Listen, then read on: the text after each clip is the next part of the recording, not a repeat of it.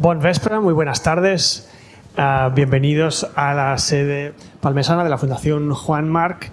Soy Pablo Pérez II, el director de este museo, y hoy, bueno, seré muy breve.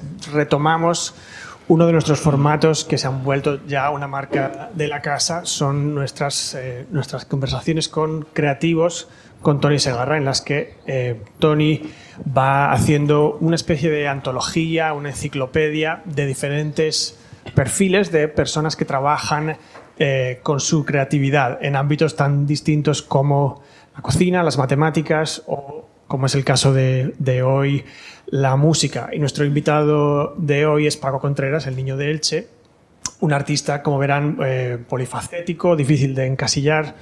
Eh, por favor, démosle la bienvenida a nuestros dos invitados de hoy.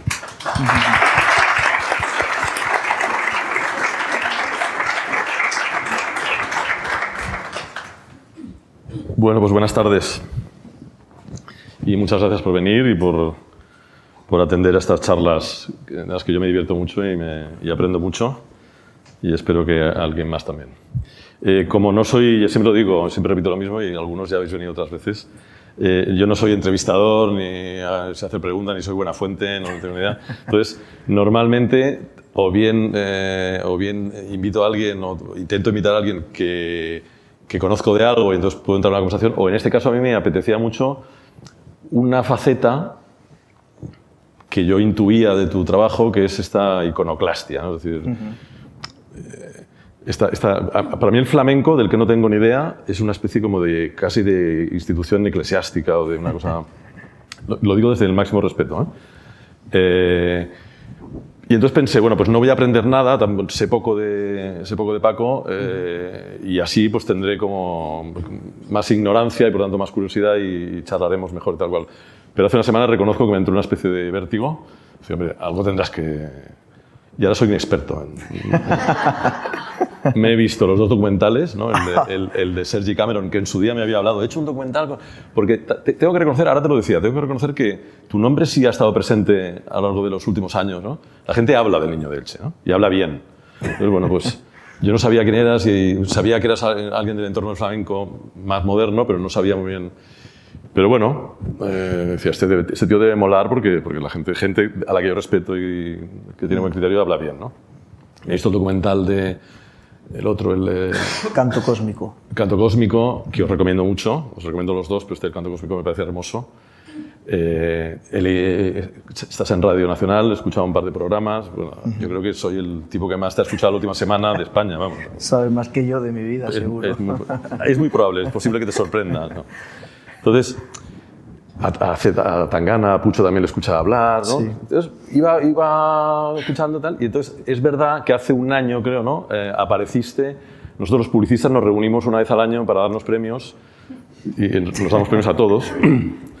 digamos, hay 200 publicistas y hay 300 premios, más o menos, para que a, a alguno le toquen 5, digamos, ¿no? Y nos reunimos en San Sebastián, que es un sitio donde se come muy bien, y en la gala donde nos entregamos los premios, eh, invitamos siempre a alguien y eh, este año te invitamos. Y ahí ya te vi por primera vez sí. y la verdad es que fue un shock, tengo que decirte. Ah, muchas gracias. Shock, Entiendo que es positivo lo de sí, shock. Sí, sí. sí, es verdad que no lo, no lo he calificado. Pero, eh, pero por, por, empezar el asunto por donde yo quería empezar y luego ya lo vamos derivando. Esto yo he traído algunas cosas, pero si no las, si no las pregunto, mejor. Es decir, si, si tú me quieres preguntar cosas a mí, que tendrá menos interés, pues eh, también. Pero este asunto, efectivamente, del, flamenco, o sea, ¿qué es, el flamenco? Y tú te, defines como ex-flamenco. Sí, bueno, primeramente darte las gracias por la invitación, a la Fundación también, a vosotros por, por estar aquí, por escuchar, que es eh, una de las acciones más revolucionarias a las que podemos optar. Bueno, esto del flamenco, guas. Antes cuando decías que una institución... Ya con esto no, no, no Claro, ¿no? podríamos hablar toda la noche, seguramente con vino y whisky. Pero el flamenco como institución eclesiástica tiene que ver, porque es algo irracional, pasional, tiene que ver con las ideas de ortodoxia, la imposibilidad de la ortodoxia. La iglesia tiene que ver con esas ideas también, la imposibilidad de que la, de que la religión sea una ortodoxia. ¿no? Esas, esos nexos de unión están muy bien traídos. A mí me gusta más hablar de, o preguntarme, mejor dicho, no tanto qué es el flamenco, porque no vamos a saberlo nunca, tampoco creo que nos ayudase mucho a, a encontrar respuestas nutritivas o positivas, sino me gusta más pensar la pregunta de cómo funciona el flamenco. En ese cómo funciona encontraremos muchas más respuestas que nos pueden dar algunas ideas de qué, de qué puede llegar a ser esto del flamenco que cada cual pues entiende de formas muy diferentes y es parte de su riqueza, ¿no? Por eso el flamenco puede ser una gran plataforma, no tanto como una música, como una disciplina, sino más bien esto en palabras de Pedro G. Romero, puede ser un campo de sentido. El flamenco es más un medio, no es tanto el campo en sí, sino es un medio, es un a través constantemente. Por eso no nos ponemos de acuerdo qué es o no, es flamenco el flamenquito, si esto es aflamencado, siempre se están utilizando adjetivos en relación con el flamenco porque realmente no sabemos dónde está la línea divisoria de lo que puede, llegar, lo que puede llegar a ser el flamenco o no. Entonces el cómo funciona es mucho mejor para, para profundizar en eso. El cómo funciona, ¿qué tiene que ver? Pues bueno, nos, nos, nos hablará de cómo se relacionan sus artistas, ¿sabes? cómo mancha eso del flamenco a otro tipo de disciplinas que entendemos que no están dentro de las prácticas troncales del flamenco, ¿no? el cante, el toque y el baile, pero lógicamente si nos preguntamos cómo funciona el flamenco, pues tendríamos que hablar de pintura, tendríamos que hablar de gastronomía, tendríamos que hablar de rito, tendríamos que hablar de poesía, tendríamos que hablar de, moda, ¿no? Todo eso es lo que yo siempre he intentado ampliar desde mi visión en relación con lo flamenco, ¿no? Y lo de ser flamenco pues tiene que ver con todo esto, porque al fin y al cabo, en mi práctica podríamos decir que el flamenco también se puede entender lógicamente como un mercado, como una industria, ¿no? con sus festivales, sus peñas flamencas. Yo hacía años que me retiré de eso porque entendí que era un territorio en el cual no podía expresarme como yo necesitaba entonces lo de ex flamenco, el prefijo ex, yo soy muy fan del prefijo ex, todo lo que empiece por ex me gusta mucho, exaltación, exiliado, exhausto, exforáneo, yo que sé, un montón de prefijos, extemporáneo, bueno, mil. Y, y lo, al final el prefijo ex tiene que, tiene que ver con el ir más allá. ¿no? Entonces, ex como si fueses un ex fontanero, pues tú cuando eres el fontanero ya tú no tienes la práctica, ¿no? no estás ejerciendo la práctica, pero aún llevas contigo lo que son todos los conocimientos, sobre todo los conocimientos elementales. Tal vez no sabes el último, tornillo que ha sacado el mercado o no sabes la última tubería que ha hecho la marca de no sé qué, pero sabes lo esencial de la práctica de fontanero. ¿no? Pues eh, más o menos me pasa a mí eso con el flamenco. Yo ya no sé lo que se está haciendo en el flamenco últimamente, tampoco me interesa, sino ya he arrastrado lo que yo he entendido como elemental y que pertenece a mis lógicas de escuchar y de ver. Claro, porque eso también, en, esta, en esta búsqueda de la última semana he encontrado un personaje que no sé en qué, creo que es el primer documental, se cita Eugenio Noel. Eugenio Noel, que me ha parecido un muy, buena, muy buena escucha tuya. Muy, muy, me ha parecido un tío muy fascinante. Pero lo, que me hacía pensar en que, claro, uno, uno puede ser eh, heterodoxo o puede, ser, o puede buscar el límite porque está en un, porque, porque, eres flamenco. Claro, es que es la...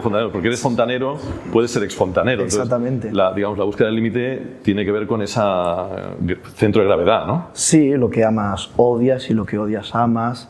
Y la iconoclastia tiene que ver con eso, ¿no? Ya sabes, el principio de iconoclastia es intentar destruir aquello que le das, a lo que le otorgas poder, si no, nunca lo querrás destruir, ¿no? Entonces, Eugenio Noel, este escritor que os recomiendo, que es eh, un escritor de principio del siglo XX, sus textos son ácidos a más no poder.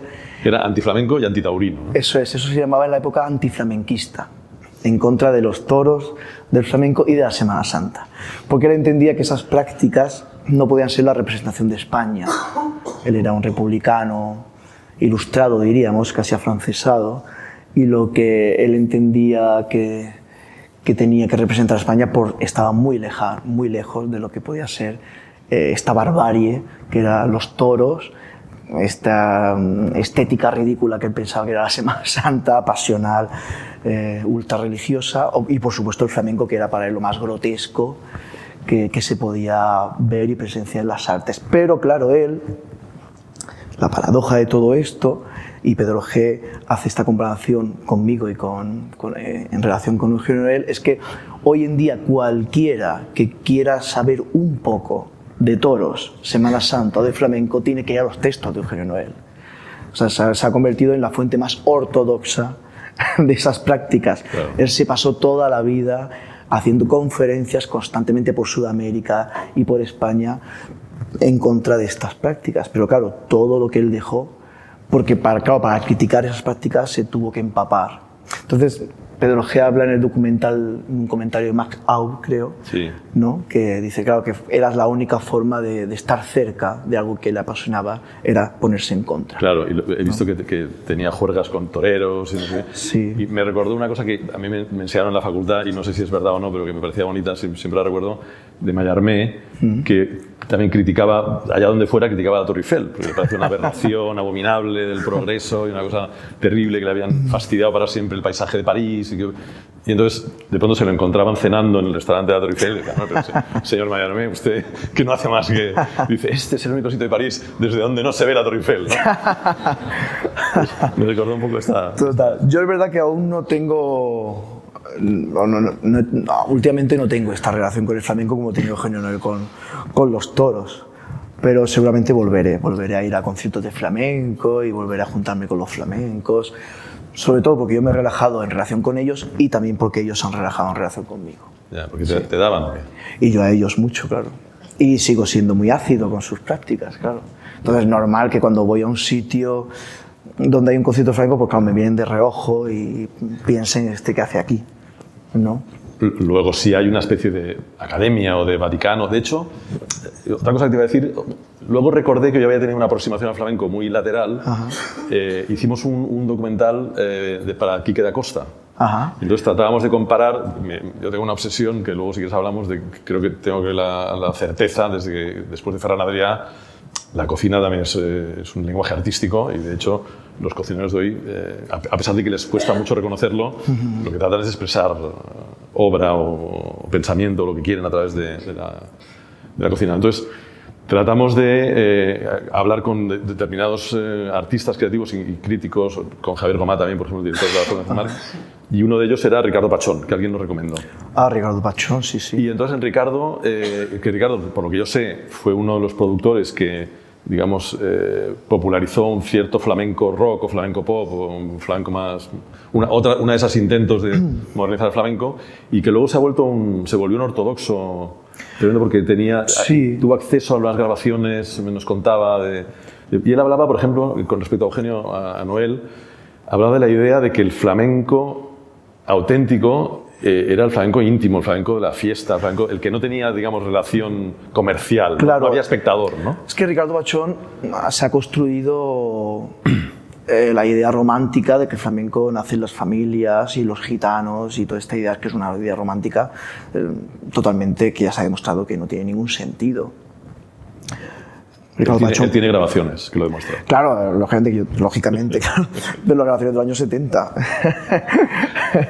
y sobre todo grabaciones que él utiliza como mercancía, De las lógicamente. bases, las grabaciones me hizo mucha gracia, eran de las bases, era una grabación de un, de un antropólogo americano que, que trabajaba en, una base de, en la base de Rota. Sí, los Y años que 60. estos encargaban fiestas, claro, Claro, años, ¿no? años 60, Diego del Gastor, todo eso, pero bueno, el flamenco eh, comienza a hablarse del flamenco a final del siglo XX, eh, a final del siglo XIX, por ahí más o menos ya la palabra flamenco se construye y el flamenco, lo que hemos sabido siempre, y esto yo siempre lo, lo enlazo con, ahora que antes que hemos hablado de Antonio Escotado, con la idea liberal y comercial del flamenco. El flamenco siempre ha estado donde ha estado el dinero.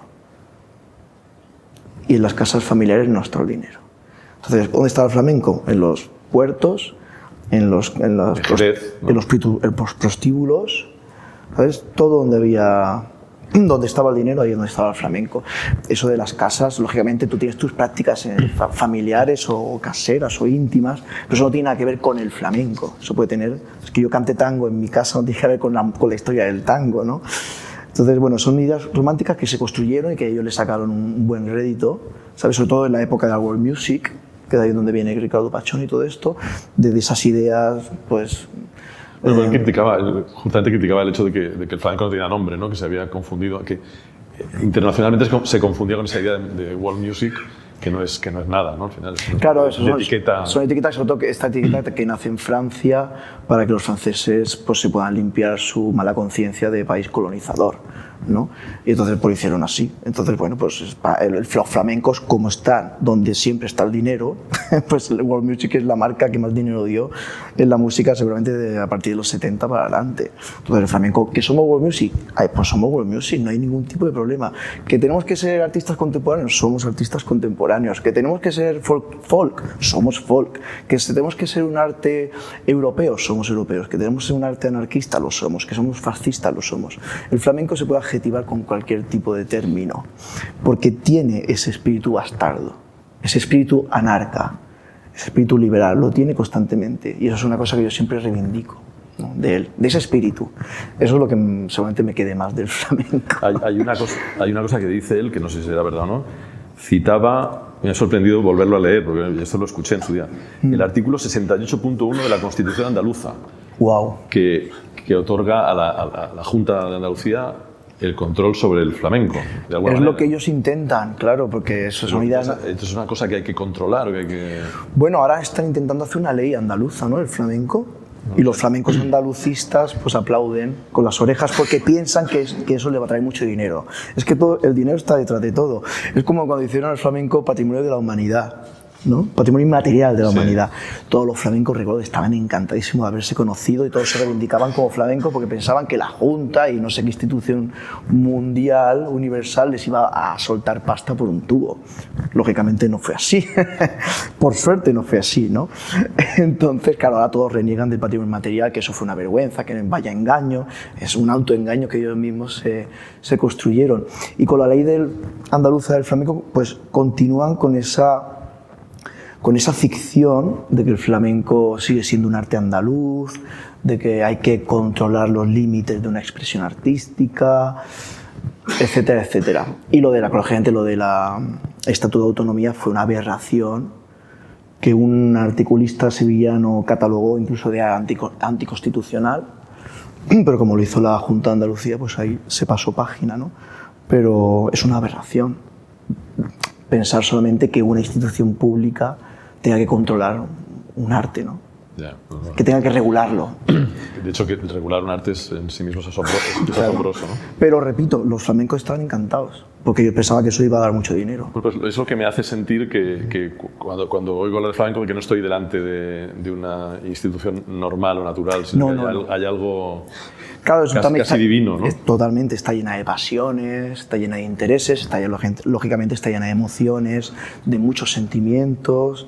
Yo, eso- yo todo eso lo comprendo, ¿no? Y por tanto, digamos, la, la idea de salir de ahí no debe ser fácil. Hay un, hay un tema, no sé si tiene que ver con esto o no, pero hay un tema que, que de esta semana, digamos, que me que he hecho una inversión eh, en Niño Leche, que, que, lo que más, eh, digamos, me ha o- o- o- más abundante y más me ha sorprendido ha sido la idea del miedo, ¿no? Y una Sí. recurrencia bastante constante y que además tú, tú enfrentas, que a mí me ha sorprendido, a, la- a la libertad, no tanto al valor o a, o la audacia, sino que, digamos, Sí. te- te sales- entonces no sé si eso tiene que ver con, con cierta dificultad para escapar de la, de la gravitación del flamenco o no. Bueno, yo soy una persona criada en el miedo, pero antes de que el flamenco llegara a mi vida, o paralelamente, mejor dicho, porque el flamenco, mi padre canta, entonces estaba a diario en mi casa, pero soy una persona criada en el miedo como casi todos hemos sido criados en el miedo, no es nada nuevo, ¿no? Entonces, nada, simplemente es pues, reflexionar eso y lo que sí es verdad que la música o las prácticas artísticas, en mi caso, me han, me han servido como liberación, como un, un mecanismo para liberarme de ciertos miedos, no de todos, pero de muchos sí me he podido liberar a partir de la práctica artística. Eh, eh, lo que decíamos, eh, escotado en un libro que tiene que se llama Frente al Miedo, maravilloso libro, eh, en el prólogo habla de, que el, mejor antídoto contra el miedo es, es la libertad, que al fin y al cabo es el intento de superar prejuicios, ¿no? el no tener prejuicios. Y mi trabajo tiene que ver con eso, por eso hago proyectos tan diferentes, con gente tan diferentes, incluso muchas veces sin tener la preparación mínima para ello, pero tiene que ver con eso, con superar miedos, prejuicios. eh, y en cierta forma, hasta ahora, todo lo que tiene que ver con mi vida, o sea, en el sentido de la política, en el sentido de lo, de lo artístico, de lo estético, ideológico, ha tenido que ver con intentar constantemente superar prejuicios. Ya. Y en eso continúo. Te, decía de la libertad porque a mí me, me parece que al, que al bueno, al contrario, no sé si al contrario, porque la libertad o sea, provoca miedo. Es decir, hay- También la responsabilidad. La gente tiene miedo a ser libre, ¿no? En general. Porque necesitas de responsabilidad, Claro. claro, da vértigo. Claro, por eso mucha gente pues, prefiere la seguridad. ¿no? Este es el debate eterno entre el liberalismo y, Claro. y otro tipo de ideologías. ¿no? Pero yo prefiero el vértigo del- de, la libertad o por lo menos de, de los gestos de la liberación. O sea, el miedo de la libertad frente al otro miedo, ¿no? Que no sabemos. Miedo Sí, vértigo, vértigo. Pero es verdad que, que la finalidad, yo creo que el, el camino de la liberación te da mejores resultados. Hay otra cosa que, que no sé dónde dices, tengo aquí cosas entre comillas que igual no son tuyas, ¿eh? pero, pero que no las entre comillas y luego no he puesto la cita, cosa que no debería haber hecho, pero... Eh, y que tiene que ver con... he puesto cosas que a mí me resuenan de algún modo, ¿no? Hace poco he, he escrito en, en- en pareja con un señor que se llama Leopoldo Abadía, que es un señor de 90 años, muy católico, un libro que se llama La marca de Dios, que es una obsesión que yo tengo con la comunicación, que es que siempre he pensado que los que realmente saben de este asunto de la comunicación es la Iglesia Católica, ¿no? que, que si tú miras lo, que hace, lo que hace Apple, o lo que hace Nike, lo que hace Zara, al final siempre descubres algo que ya hace 15 siglos o 17 siglos, por lo menos en germen, eh, inventó la Iglesia Católica, que en, que en realidad el cristianismo es un, es un encargo de comunicación, es decir, Jesucristo va a los apóstoles y les dice y comunicad esto, por tanto, digamos como una especie de agencia de publicidad gigantesca que lleva 20 siglos. Total, total. Entonces, pues, hicimos esta conversación. Entonces, hubo un momento, claro, yo no soy, yo soy de familia católica, pero no soy ni practicante, no me lo creo, Ajá. más bien diría que soy agnóstico, en realidad no lo es. Entonces, recuerdo cuando me preguntaron durante la promoción del libro, claro, teníamos un señor súper católico del Opus y que además hace gala, 12 hijos tal, y que, que somos amigos, decir, claro. y, y me preguntaban a mí, entonces decía, bueno, claro, me he dado cuenta escribiendo este libro, digo, de este libro, que, que sí, claro, que no- a uno en Europa, en España, de mi edad, pues, no le queda más remedio que tener un, un fundamento cristiano, ¿no? De alguna manera. Y hay un momento que tú dices, Total. el catolicismo que nos constituye, hablando de, de- de- no sé qué, creo que eres tú el que lo dice en algún momento. Bueno, si no soy yo, y lo eso, creo. y eso, sí. no sé si tiene algo que ver también con lo que decíamos antes del flamenco, casi como una, como una cosa espiritual o divina o, o vaticana, ¿no? Para ti hay- la institución y el, y el lo que decías, la ortodoxia y la, y la imposibilidad de la ortodoxia, ¿no? Sí, bueno, la verdad que el, el mundo del, del cristianismo, el catolicismo en particular, es muy. Primeramente es el que nos ha conformado. Hoy en día miramos, escuchamos a partir de, esa, de esas lógicas, ¿no? Y después yo he sido muy seguidor sobre todo de su simbología, a mí me interesa mucho. Sus ritos también, creo que, que, que mi día a día tiene, tiene, está muy intoxicado por ciertos ritos del catolicismo, aunque yo no pensaba que no, pero sí. Pero a mí siempre me ha interesado y cada vez más, que tiene que ver también con esto que te decía anteriormente, con el superar prejuicios. Yo vengo de una familia, por un lado, mm, iba a decir comunistas, no comunistas, sino del Partido Comunista, que es diferente. Y, Pero el comunismo es una herejía. Del, exactamente, pero esto, eso, eso- de, eso de escotado, cuando intenta hacer la historia del comunismo y acaba en las sectas precristianas. ¿no? Exactamente. Entonces, claro, pero mis familiares, por eso digo, no, no, eran, no eran comunistas, sino eran del Partido Comunista, o sea, más eh, antifranquistas, ¿no? Y, mm, y por otro lado, pues mi madre y toda su familia eran pues, una familia más católica. Y con el tiempo he ido reconociéndome más en las prácticas de, escucha de mi abuela, de, de su forma de coger la Biblia, de su silencio en el comedor sola sentada, ¿no? en el cocinar de mi madre, todo eso, en la lentitud del cocinar de mi madre, en, en la forma cristiana de compartir y de servir de mi madre a la familia. Últimamente me reconozco más en eso, o, en, o lógicamente en la idea de trabajo, que es una cosa que, que me han inculcado muchísimo mi, mi familia. El Todo esfuerzo. eso tiene que ver, sí, el esfuerzo tiene que ver muchísimo, creo yo, con las fórmulas cristianas de, de base. ¿no? Y cada vez me reconcilio más con todo eso. Después, lógicamente, te vas encontrando gentes que te van iluminando el camino hacia, hacia esa reconciliación en cierta, de ciertas prácticas. ¿no? Y en mi caso, pues sí, ha habido mucha gente que me ha... No sé, yo recuerdo hace unos años cuando pude cuando descubrí el movimiento de la teología de la liberación por ejemplo ¿no? que ideológicamente puede estar tal vez alejado de mis posicionamientos actuales pero pero bueno, sus miradas en relación a la religión me sirvieron muchísimo. ¿no? Ernesto Cardenal, que es un teólogo, escritor que he leído muchísimo y he cantado muchísimo, Leonardo Boff, gente así que me han, o Thomas Merton, gente así que me, ha, que me supo iluminar muchísimo sobre la reconciliación con las religiones, por ejemplo. Bueno, ahora hablábamos que has, estado unos días, una semana en, el, en, el, en Casa Virupa, ¿no? que es un, centro budista. También hay una, hay una, el programa de radio que me lo escuché, hay una, de alguna manera un homenaje a lo espiritual, ¿no? sí. que, subyace al final en todo. ¿no? Sí, sí, sí. Es una cuestión de escucha, como diría Paulino Oliveros, profunda.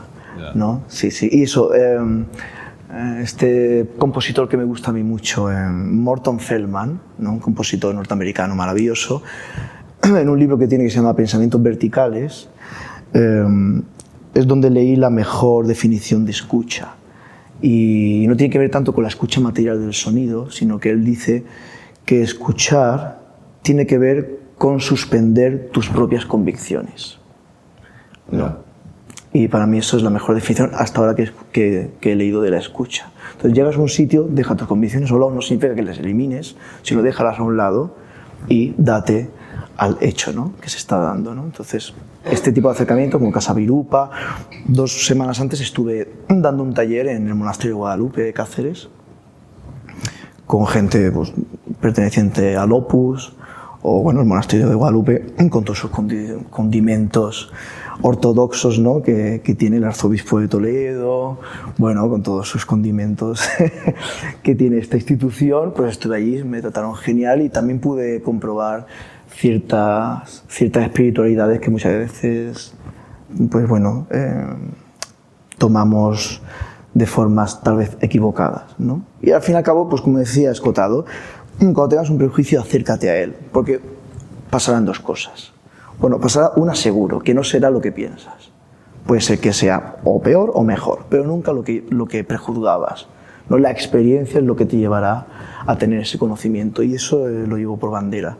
Mi, mi, trabajo y mi forma vital tiene que ver con eso.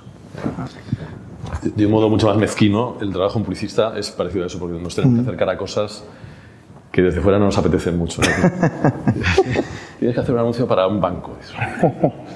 Y, y, es verdad que si no tuviéramos esa capacidad de acercarnos empáticamente incluso al mal, no, podrías, no podrías trabajar. ¿no? Totalmente. Eh, yo, yo, con respecto al silencio tengo, y, la, y a la escucha tengo una anécdota un poco ridícula, pero que me hace mucha gracia, a, a, mí por lo menos, porque cuando era más joven, que lo he sido, que empezaba a trabajar en esto, recuerdo que yo estaba aterrorizado en las reuniones, ¿no? O sea, me llevaban a reuniones, fue una especie de, de enfant terrible de la publicidad, entonces me llevaban, me enseñaban en las reuniones, pero yo estaba muy, muy aterrorizado. Había señores mayores que hablaban de marketing y no tenían ni idea, acababa de empezar de alguna manera. Y entonces estaba, en la reunión no decía nada nunca.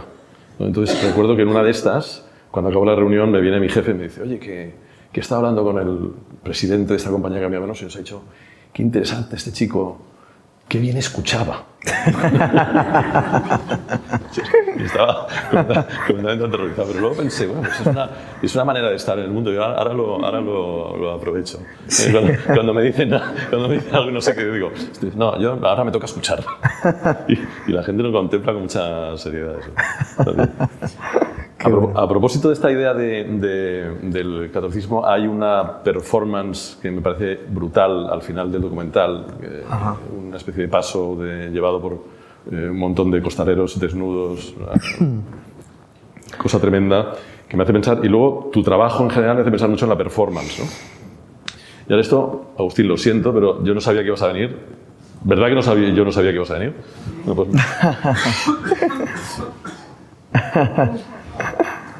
No, porque justamente a partir de la performance, me, este, acabo de, de, leerme este libro de, de, Agustín, que está allí, Agustín Fernández Mayo.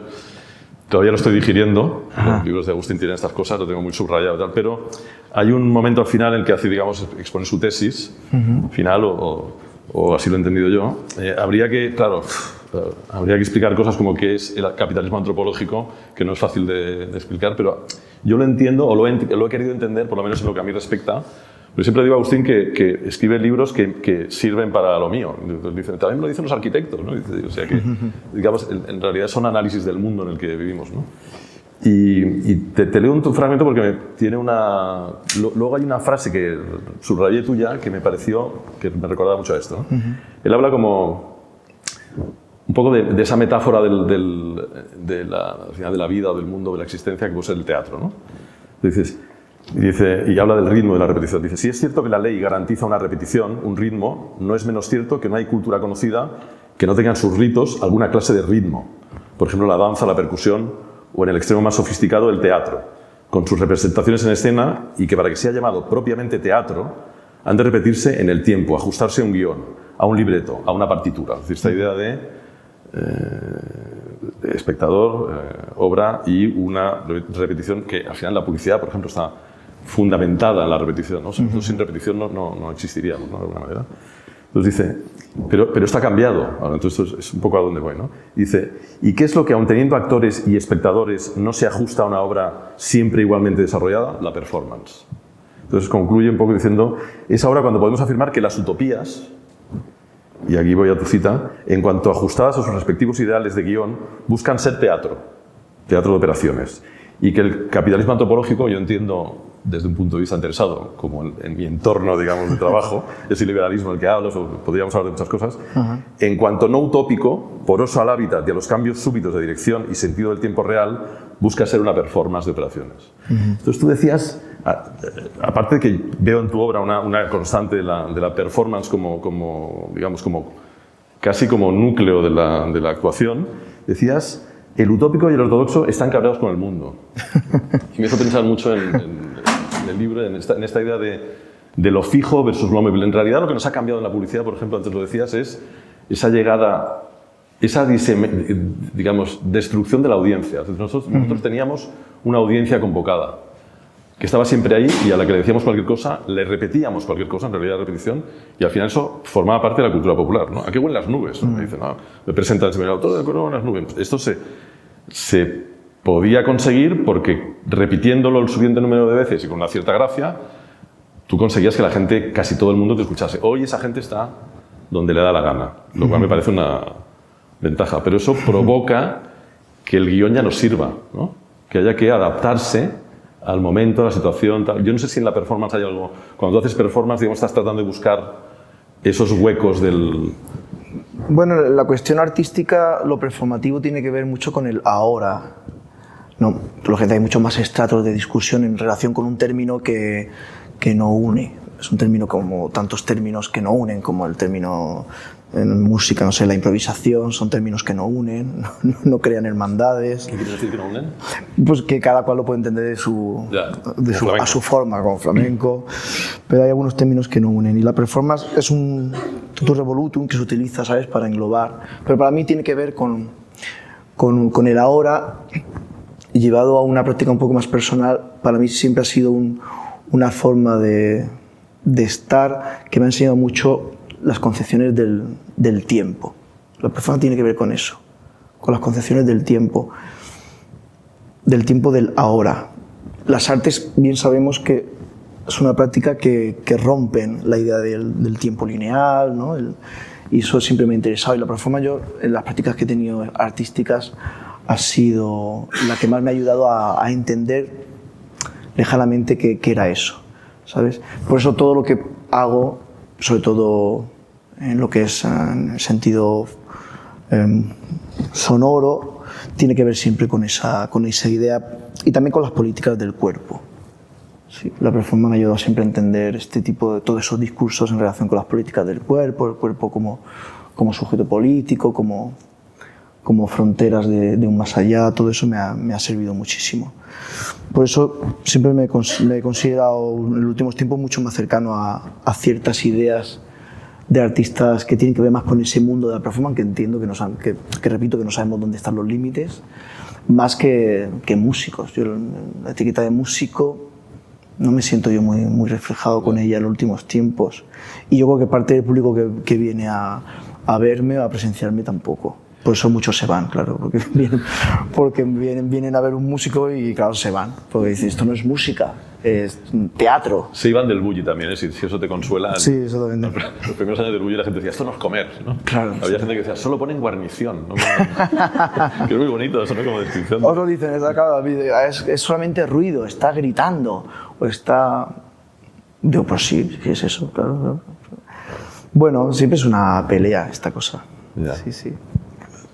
Otra, cuando el, el día que te, me mandé un WhatsApp, ¿no? tenía, tenía tu contacto de, de Maca y me mandó. Sí. WhatsApp y de pronto voy a escribir y pienso, ¿y, y cómo le llamo? Le llamo niño. No, luego ya vi que, luego, luego ya vi que ponía Paco en el, Ojalá Pero- seamos niños toda la vida. No, ya claro, pero luego pensé, eso me hizo pensar, bueno, lo de niño, claro, no es casualidad, obviamente. Además tú, antes te decía, tienes mucho cuidado de tu marca, que decir, has construido una marca. A ver, o ha mira, sido casualidad. Lo de niño, niño de hecho fue- ahora. Fue, fue- fue casualidad en el sentido de que había un cantador, yo me llamaba igual que ese cantador en Murcia, un cantador que se llamaba, se llama El Bongi. El Bondi. El Bongi. Francisco Contreras Moreno.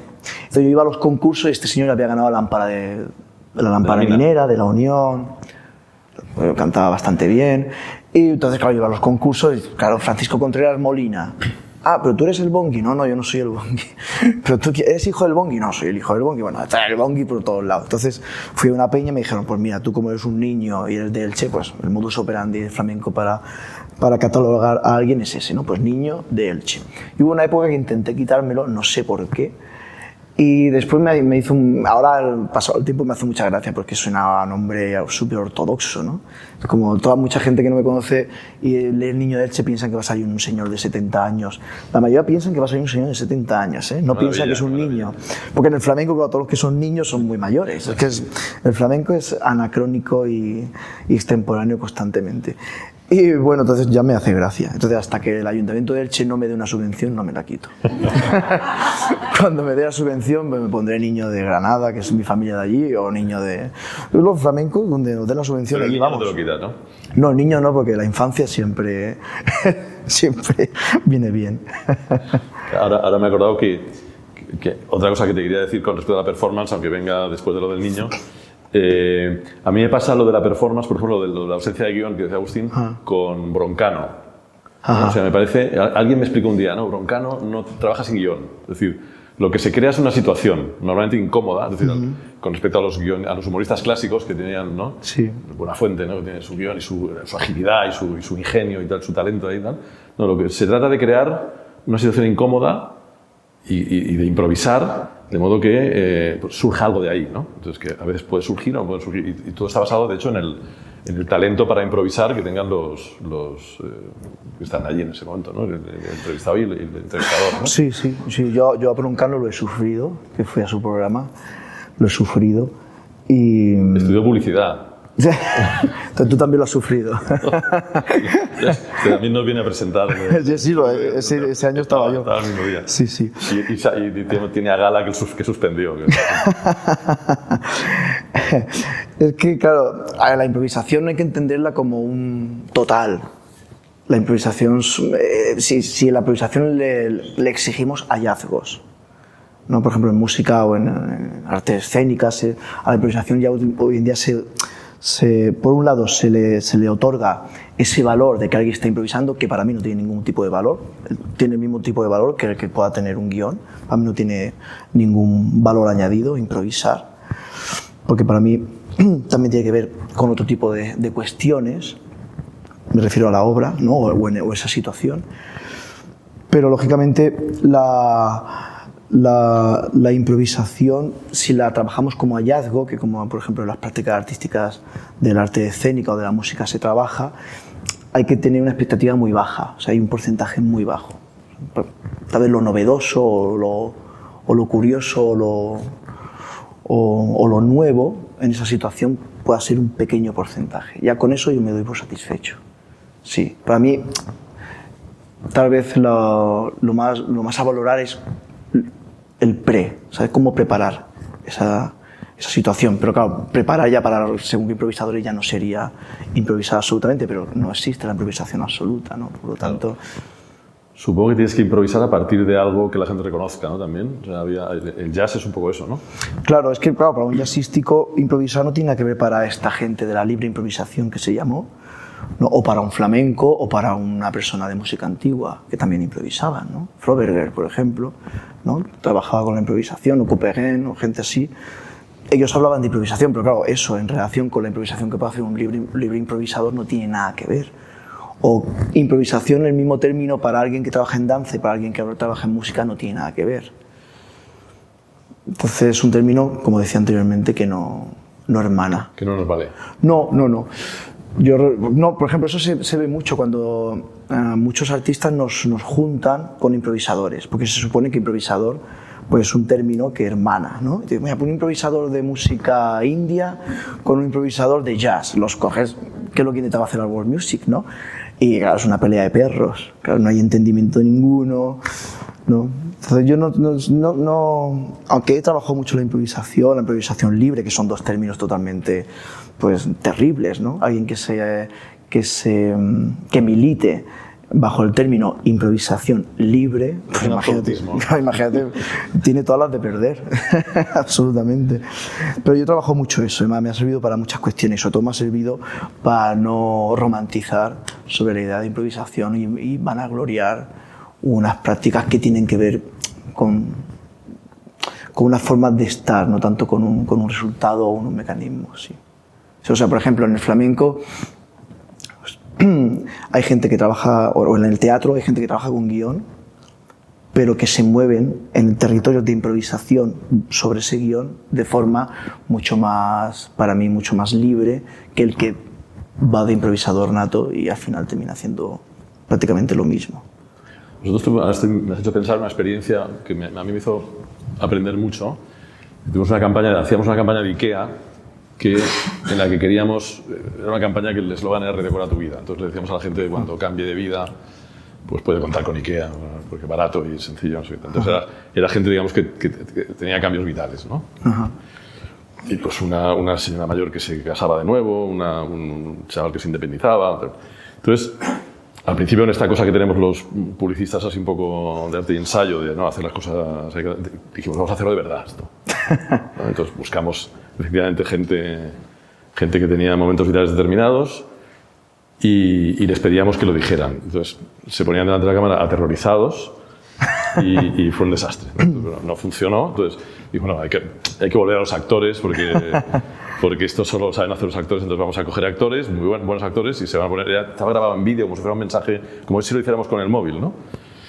Y, y lo hicimos con actores y fue otro desastre. Se, notaba que estaban como leyendo, ¿no? Y al final lo que funcionó fue la gente del principio, o sea, la gente que tenía experiencias eh, diciendo que nosotros dijimos lo que tenía que decir. Entonces lo decían un poco a su manera, no, no se aprendían de hecho el texto, Claro. con lo cual había, había dudas, había pausas tal, y eso generaba una cierta... Pero no- en realidad no era, no era muy real. Y entonces al final, lo curioso de eso es que al final, cuando empezaban ese proceso ya se tranquilizaban, contaban su historia de verdad. Eh, recuerdo, por ejemplo, que había un chico de Murcia eh, que el, el spot era eh, voy a casar con un chico. Y, y el tío cuando acabó el spot dijo, ¿este spot cuándo sale? Y decimos, no, pues dentro de tres o cuatro meses. Dice que se lo tengo que decir a mis padres. A, ver, a ver si, va- a ver si va a salir el anuncio. A ver si va a salir el anuncio antes de que, antes de que se enteren por cual. Bueno, ahora, ahora está siendo un debate Pero mundo... funcionó, digamos, un intermedio entre, Claro, entre en el mundo del cine está siendo un debate, ¿no? Ahora, eh, este, este director que va a Hollywood ahora, a los Oscars, español, eh, Bayona. Bayona, ¿no? Reivindicó que su película era una película de actores. ¿No? Y lo dijo bien a boca llena. ¿no? Es un debate ahora que hay mucho en el cine sobre.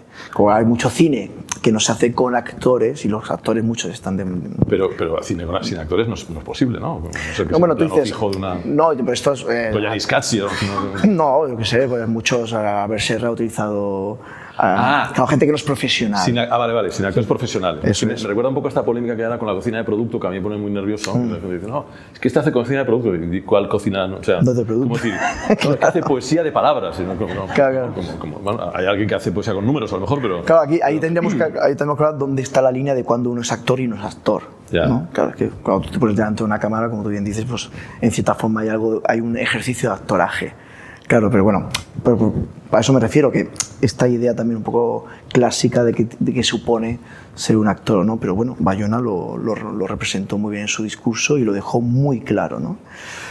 Bueno, antes también esa romantización de que la verdad tal vez solamente reside en los que no son actores.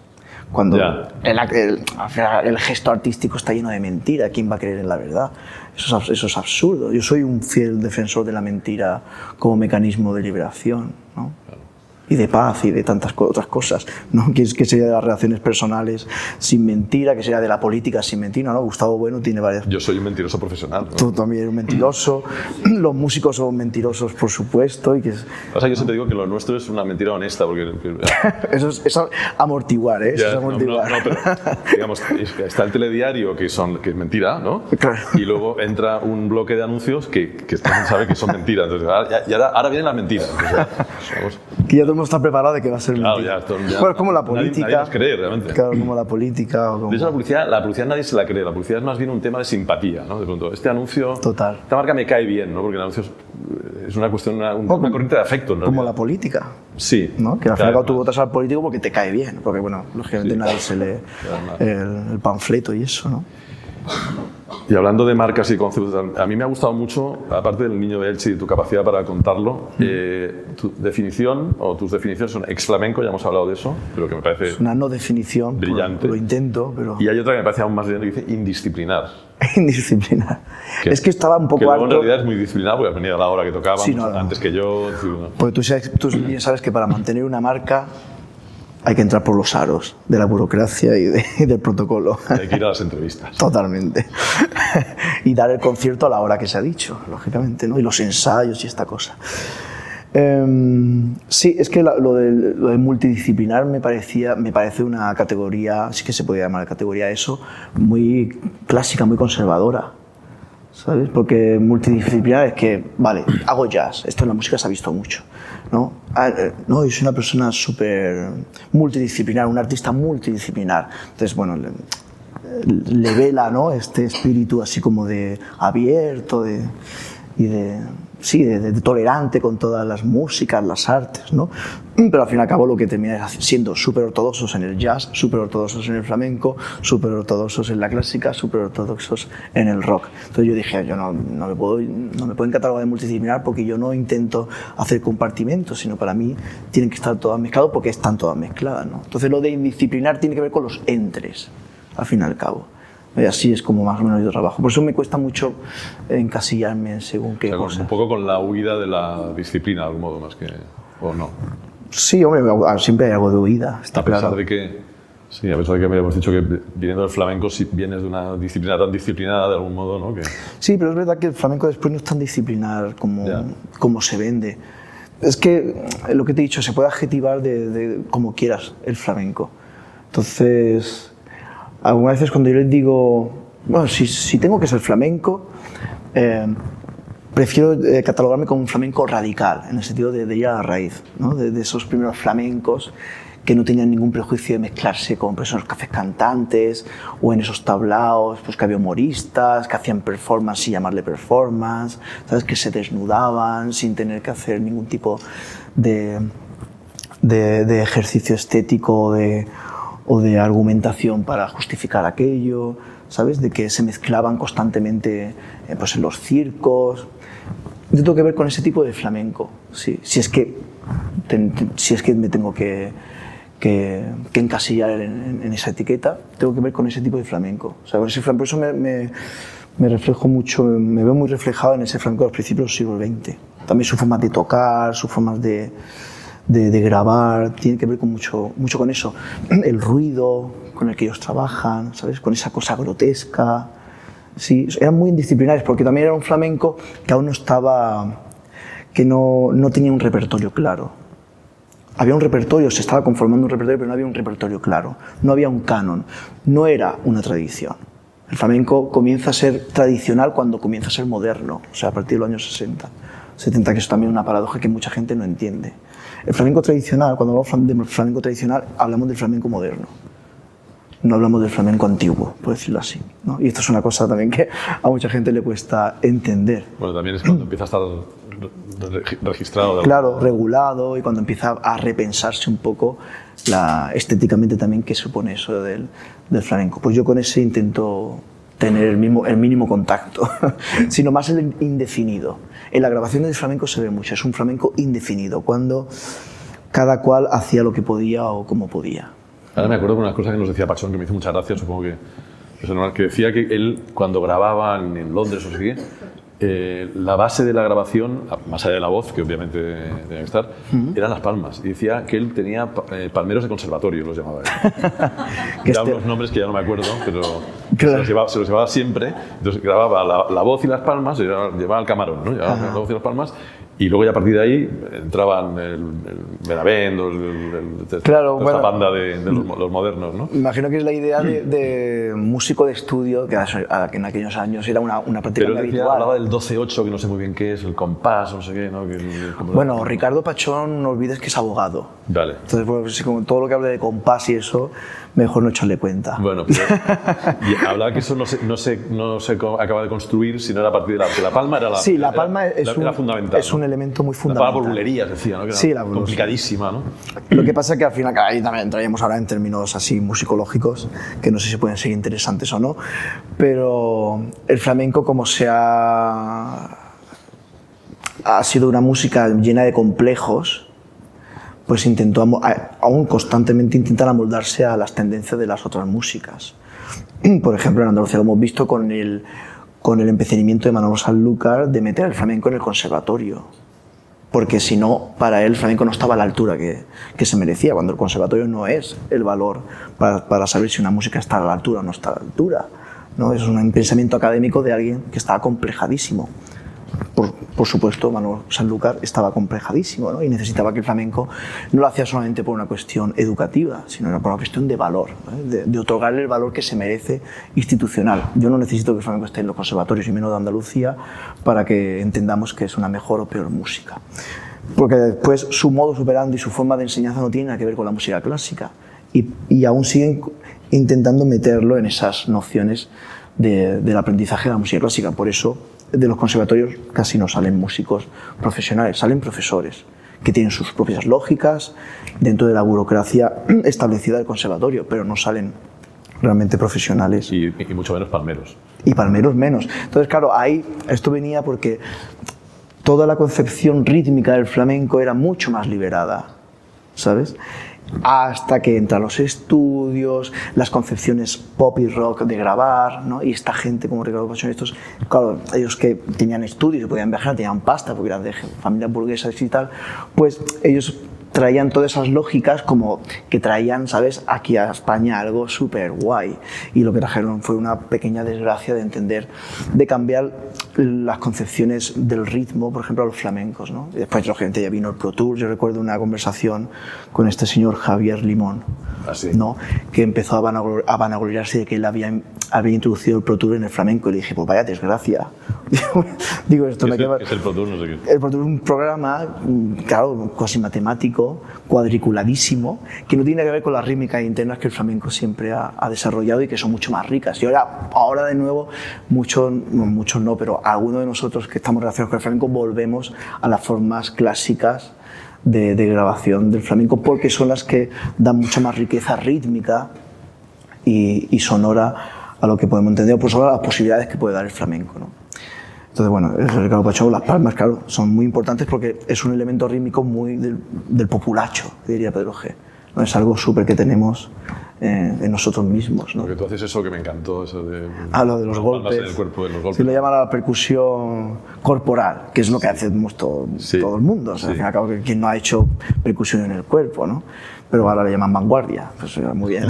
Pero eso al fin y al cabo cuando haces ah, cosas así y le llaman vanguardia, no señor, esto es lo que hacemos con los bebés recién nacidos, ¿no? Eso decía Fernando, decía, una tortilla de patatas sí que es vanguardia, ¿no? Claro, no, claro, no, claro. no lo que hago yo, ¿no? Exactamente. Ahora, ahora, ahora que estamos acabando, me parece, me, me acuerdo de que eh, una de las razones por las que quería que vinieras es porque justamente esta idea de la, de la, del salirse de la ortodoxia y tal es, digamos, en, en publicidad, por lo menos tal como yo entiendo la publicidad, el trabajo es al revés. Es decir, nosotros estamos obligados a una creatividad constante, creatividad entendida como hacer cosas diferentes. Claro, no, no tanto creatividad, sino diferenciación constante, pues porque la gente se aburre, porque, porque si no, no te diferencias de otras marcas. tal cual. Y por tanto, a mí, eh, digamos, me, me, me resulta de enorme ayuda el encargo. Es decir, el el límite. Total. Pues porque sin el límite soy incapaz de... Entonces, incluso hay muchos clientes que ya llega un momento que adquieres una- un cierto prestigio en la profesión y te dicen, haz lo que tú quieras. Y digo, no, es que lo que yo quiera no sé hacer nada. A partir de esa premisa, yo no sé hacer nada. Yo tengo, tengo que...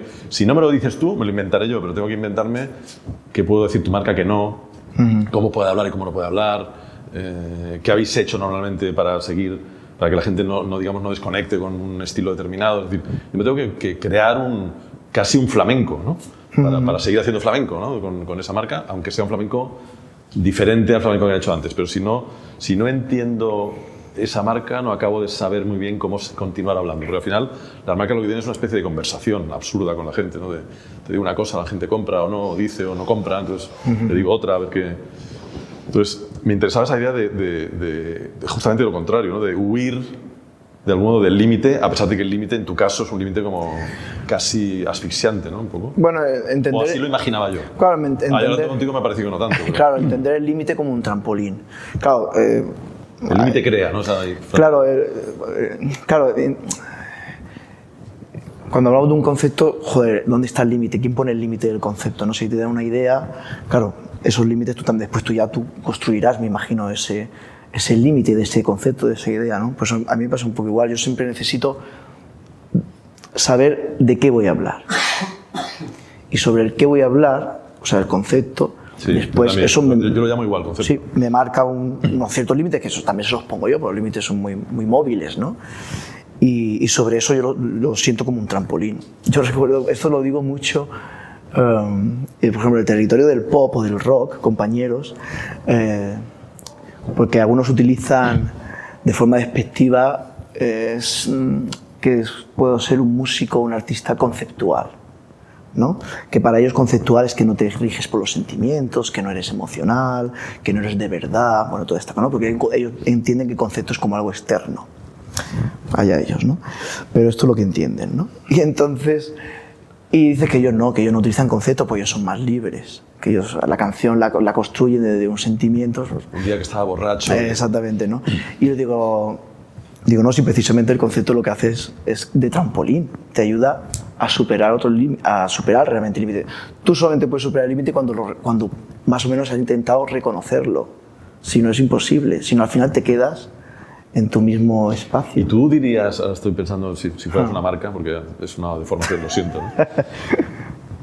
¿Tú reconoces cuando hay algo que no es niño de Elche? O sea, que, que- no debes hacer o, no te, o no te cortas. O sea, de pronto se te, se te ocurre una idea y dices, no, esto no soy yo. No se va a entender o, no va a salir. Claro, es que esta cosa del no, como no sé qué soy aún, ¿sabes? Y a nivel estético sí reconozco cosas que pueden estar, que bueno, ya, que ya tengo un, algún trabajo hecho, pues si hay una línea que se pueda, se pueda, sí, se pueda relacionar. Pero en lo que es en cuestión de temáticas, por ejemplo, Más bien, yo diría No. más bien de estilo, ¿no? Más bien de- Sí, en estilo sí hay fórmulas estéticas que utilizo, bueno, que se, perciben que están, bueno, pues la repetición, al fin y al cabo no hay tanta, es simplemente hacer lo mismo pero cambiándolo un poco de posición. Digo estilo porque eh, una cosa que le digo a mis clientes y que siempre se asombran, eh, porque no les mola nada, siempre digo, hombre, lo que hay que decir no es, no es nada complicado. Es decir, si tú tienes una cerveza, pues ahora, eh, la gente compra cerveza por una razón y un coche por otra. Decir, no, el qué es bastante, o sea, si tienes un detergente, lava las manchas. Es decir, que hay que, hay que explicar a la gente que quita las manchas. Luego, lo único que puedes hacer, como en la- yo creo como en la literatura, que hay, al final que hay 10, 12 temas, ¿no? Es decir, o el cine, Claro. eh, al final lo que puedes hacer es crear un estilo para esa, para esa marca. ¿no? Es decir, Nike y Adidas no dicen cosas distintas, tratan de tener estilos distintos. ¿no? Total. Por ejemplo, yo No eso, siempre, no siempre lo consiguen. claro, yo eso lo, lo he, lo he ido un poco reflexionando en relación con los públicos, ¿no? Que son los que tú puedes ver si ellos, ellos de repente están reconociendo una cierta marca y una, cierta afiliación a esa marca, ¿no? Por decirlo así. Y uno de mis grandes problemas, aún sigue siendo ¿eh? un problema, aunque parezca que no, es yo cada disco cambio de temática y cambio de, de estética. O sea, no sé, en el Saque Voces del Extremo era un disco muy basado en la New Wave y el crowd rock. Entonces todo el mundo del mundo indie, pues iban de cabeza allí, ¿no? A ver el hype del flamenco que había hecho eso. Pero al año siguiente, en vez de continuar yo sacándole provecho a, a, esas, a, esa industria que es la, la, reinante hoy en día en España, la industria del indie y del rock, a nivel de festivales, de salas, de marcas, etc., pues cambié totalmente, hice un disco que sobrepasaba las ideas en las músicas populares, que es un disco de 27 temas, de antología de cante flamenco heterodoxo, y que tiene que ver pues, con muchísimas eh, influencias desde la zarzuela, música contemporánea, flamenco, etc. Pero el siguiente disco que hice, bueno, otro disco que hice con Tundra, Esquirla, con textos de Enrique Falcón, que tiene que ver más con el post-rock o con eh, la música progresiva. O otro disco que hice después de la antología, um, tenía que ver con las músicas de ida vuelta con una banda que se llama Meridian Brothers, colombiana y los, los, flujos migratorios, las cuestiones de ida y vuelta en relación con la droga, los, el comercio, etc. ¿no? Esto quiere decir que el público, pues claro, en un proyecto venían mil personas y en otro venían cien. Entonces los productores estaban locos, porque claro, eh, muchas veces para las contrataciones uno de los valores, lógicamente, es lo que ha pasado el año anterior. Pues si Paco ha metido el año pasado 1.500 personas en el GREC, pues este año vamos a contratarlo en no sé dónde en Pedralbes porque entendemos que este proyecto, aunque es muy diferente, pero va a meter, ¿no? Porque hay un público que lo sigue, pues no. Y eso es una, un problema que me acompaña constantemente, por el hecho de cambiar de estética eh, en cada disco. Pero es justo el problema que tenemos nosotros, que es... Mm. Eh, tú tienes que crear un estilo para una marca que sea reconocible, pero al mismo tiempo tienes que cambiar cada año porque si no, la gente ya sabe piensa que ya sabe lo que le has dicho. cuando tienes un, un, estilo tan reconocible que a primera vista ya lo reconoces, la gente no escucha. Porque ya no nos escucha normalmente, porque son mentiras. Ah. Eh, escucha menos todavía porque ya este, este, anuncio ya lo he visto de alguna manera. Entonces, tienes que ser capaz de, con, el mismo, con la misma voz o con el mismo tono, como se quiera llamar, con la misma personalidad, cambiar lo suficiente como para que seas escuchado. Y entonces, a veces es verdad que nos pasa eso, que una cosa vendía y la otra no vende. ¿no? Claro, es un poco drama en relación a las contrataciones. ¿Sabes? Pero es verdad que los últimos dos años estamos notando que ya el público que va, lógicamente hay mucha más información. ¿no? La gente pues ha escuchado discos y ya sabe un poco a lo que va. Lo que pasa es que pues, yo he tenido siempre muy claro que la experiencia del disco es, tiene, es, y, es y tiene que ser muy distinta a la del directo. Pues ahí sale mi patina de artista escénico, ¿no? Y de mis trabajos con la danza, con la performance. Entonces, intento que no sea un simple concierto, sino que haya otros condimentos. Entonces, mucha gente ya en los últimos dos años estamos notando que hay público fiel, que ya va abierto a, a lo que pueda pasar. Lógicamente, pues no podemos, no podemos evitar que haya 50 personas que se levanten en cada concierto porque bueno, pues van con su idea, su idea ficcionada, o me conocen por un disco, me conocen por otro, no se han informado bien de qué es, o muchas veces, últimamente hago muchos trabajos ad hoc, ¿no? Y la gente no sabe lo que va a ver. Entonces, claro, por ejemplo, lo que hablábamos, ¿no? Este sábado, pues que estuve haciendo un espectáculo en relación con las películas del surrealismo, ¿no? Y la gente entendía, o mucha gente pudo entender, que era pues un acompañar o poner una banda sonora a las películas. Pero claro, yo no trabajo, no me, no apetecía trabajar desde ahí. Entonces, bueno, ahí la propuesta fue, no, no, yo hago, yo seré un personaje más dentro de esas películas y yo tendré otro tipo de relación, seré un estrato más de la, de la visualidad que tendrá el público en el teatro. Porque no hay que olvidar que estamos en un teatro, que hay una escena y que hay artistas en el teatro, ¿no? en la escena. Pues claro, mucha gente pensaría que sería un concierto o que sería un concierto con, utilizando las películas como visuales, que es lo que se suele hacer normalmente, o cualquier cosa, o que, o que era una banda sonora que yo me estaba quieto y las películas estaban pasando, yo le, le ponía soniditos, ¿no? Pues claro, nada de eso pasó, era una performance surrealista. Y claro, pues, el surrealismo no se ha asumido, lógicamente, ni, ni por, ni por la gente del cine, lógicamente. Entonces, claro, pues era, era probable que se levantara pues, 50 o 60 personas. ¿no? Eso también me, suele pasar. ¿Y se levantaron? sí, claro, era, era, esperar. Si no se levantan ya te sientes un poco frustrado, ¿no? No, no, yo antes... Hoy no se ha levantado nadie todavía. Antes podía decir que sí, pero no, yo quiero que la gente se quede que, mm, por la cuestión de comercial. no, pero es verdad que, que, eso sigue siendo una de las cosas que más me ocupan en la cuestión cuando tengo un, un proyecto o un producto terminado. Eh, antes no le echaba tanto, tanto pensamiento y ahora sí, claro, ahora la responsabilidad es un poco mayor y si le echamos un pensamiento a ver eso cómo se puede, cómo se puede, no tanto vender, que también, sino cómo se puede explicar. ¿Sabes? Pero claro, los problemas en los trabajos a dos me los encuentro últimamente muchísimo. ¿no? Pues si lo resolvéis me explicas. Hemos hablado una hora, no sé si... Eh, tradicionalmente eh, se, se, hacen preguntas del público. Si alguien quiere preguntarle algo a, a don Paco. O a Tony, claro. Claro. Me, me, me tienen visto ya. Ese es de las mentiras. Te quería hacer una pregunta, bueno, porque hemos hablado los dos sobre el género eh, del flamenco, dónde pueden estar los límites, dónde no se imagina, etc. Eh, ¿Qué opinas de tus oyentes? O sea, cuando tú creas, estás pensando en quién va a escucharte y entonces te imaginas unas, otro, otro tipo de límites que tienen que ver con los gustos o lo, la cultura de tu público o, o no es algo que normalmente tengas en cuenta? Últimamente lo tengo un poco más en cuenta, pero siempre fallo en el prejuicio. Yo qué sé, te voy a contar. Bueno, con los anteriormente con los discos anteriores, que eran discos más difíciles de catalogar en relación con los públicos, no sé, de la antología del cante flamenco heterodoxa, yo recuerdo cuando hice ese disco, eso que rompía las lógicas de, la, una discográfica como Sony, sacar tres vinilos, 27 temas, aparte cómo explicar en 27, de, que esos 27 temas tenían que ver con, yo qué sé, Eugenio Noel, eh, no sé, eso, la zarzuela, el tango de Amenegilda, o los, los silogismos, yo que sé, había una cantidad de cosas muy difíciles de explicar, sobre todo sobre las plataformas de la, de la industria convencional en España.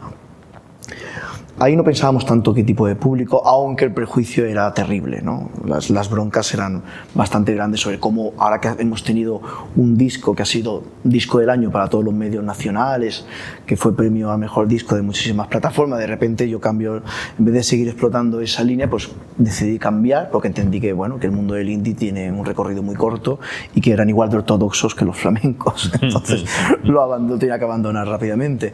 Ex indie también. Ex indie, por supuesto.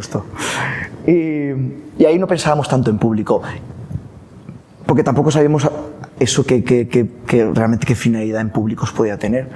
Entonces, bueno, ha sido un poco de la experiencia, ¿no? Y ahí pues, fuimos encontrando diferentes públicos que se iban entremezclando. También mis trabajos con la danza, contemporánea o la performance iban atrayendo, o el arte contemporáneo iban atrayendo a otro tipo de público, ¿no? Que se iba quedando, otro se va.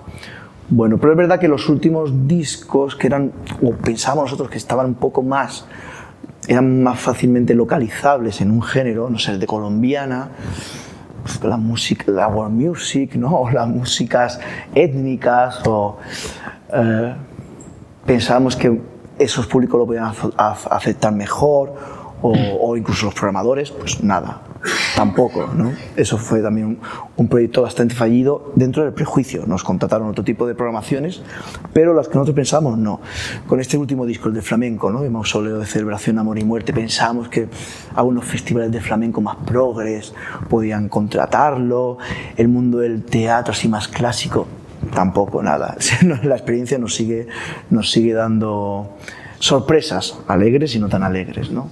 Entonces, bueno, siempre tienes una noción o un anhelo, un prejuicio, pero la experiencia, como decíamos anteriormente, nos enseña a que, que esto es mucho más fascinante de lo que, de lo que pensamos. Porque para pensar en, en, en, categorías muy, muy concretas hay que hacer un, un, producto, un proyecto muy, muy, muy clásico, muy concreto. Muy concreto. El mundo para mí, se, en el territorio musical, que me voy a poner un poco filosófico, el mundo, el, el, el territorio musical eso, se divide en dos, que puede ser la gente que hace canciones y los que no hacemos canciones. Ya podemos hacer canciones con estribillo o canciones sin estribillo, pero yo en mi caso no, casi no hago canciones, por lo menos en el sentido convencional, ¿no? o en el sentido pop. Eso por un lado. Y después, gente que trabajamos con la disonancia, o que la disonancia nos parece parte de la música y lógicamente en el mundo pop, en el mundo rock no se trabaja con la disonancia en sentido más clásico o convencional del término.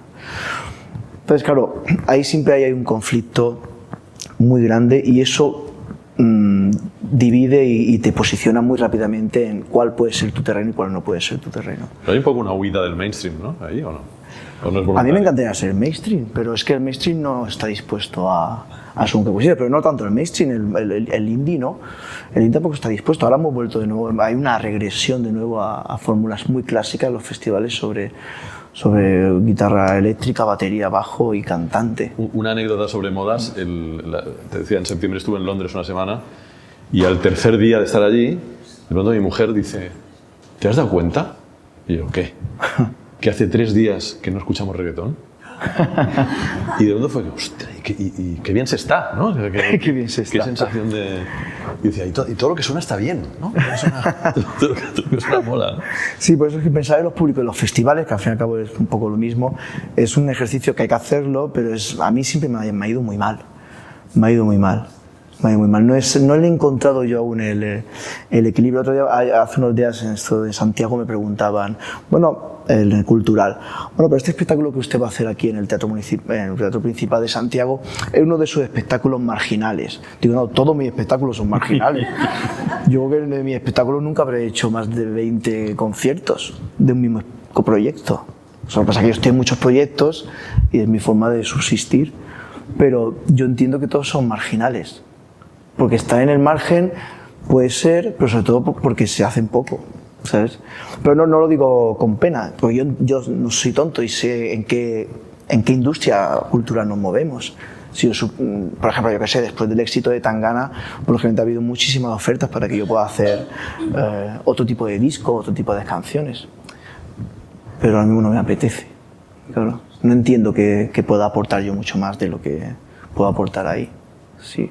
Entonces, soy más fiel a, a esta idea de, eso, de, querer contar lo que quiero y después los públicos al fin y al cabo se van encontrando, se van cruzando y, no me puedo quejar porque al fin y al cabo a mí me encanta, ¿no? De, repente cuando vas a un festival más mayoritario, un festival que a priori no encajaría una propuesta como la mía, de repente pues que haya gente que se reconozca o que de repente se dé con fórmulas o técnicas o discursos que antes estaban eh, atribuidos a las vanguardias clásicas, ¿no? a lo minoritario, ¿no? y ahora que haya pues, 500 personas que de repente pues, escuchen con cierta simpatía un grito, una disonancia o un balbuceo, ¿no? o tres minutos de silencio, o todo eso en, en territorios que hoy en día pues, se llama difícil, pero yo me alegro. Pero es verdad que los formatos, y esto es una batalla cultural que tengo, los formatos en la industria musical española aún siguen siendo muy restrictivos. Los formatos de representación. O sea, los festivales te obligan a, generar un, un, un, proyecto, un producto muy concreto para que eso tenga sentido. En un festival aire libre tienes que ir con una formación muy concreta, si no, no tiene sentido. Pero eso tiene que ver con, con, en general con la industria de la cultura y yo creo que Internet ha dado cierta libertad, pero por ejemplo el libro, mm. si no tiene 200 páginas, eh, no se puede vender.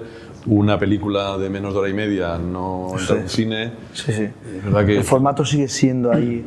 Pasa que, claro, nuestra economía aún sigue siendo el mundo de la representación, el, el pero sí, el formato sigue siendo uno de los grandes problemas. Y sobre todo en España porque se sustenta sobre todo en festivales, ¿no? Porque el mundo del teatro estamos poco a poco avanzando, pero sigue siendo aún bastante duro de roer.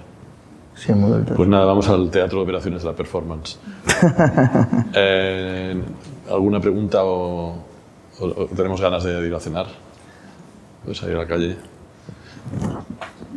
Pues muchas gracias. A ti, a vosotros. Pa, pa, gracias. Gracias, Tony. Muchas gracias.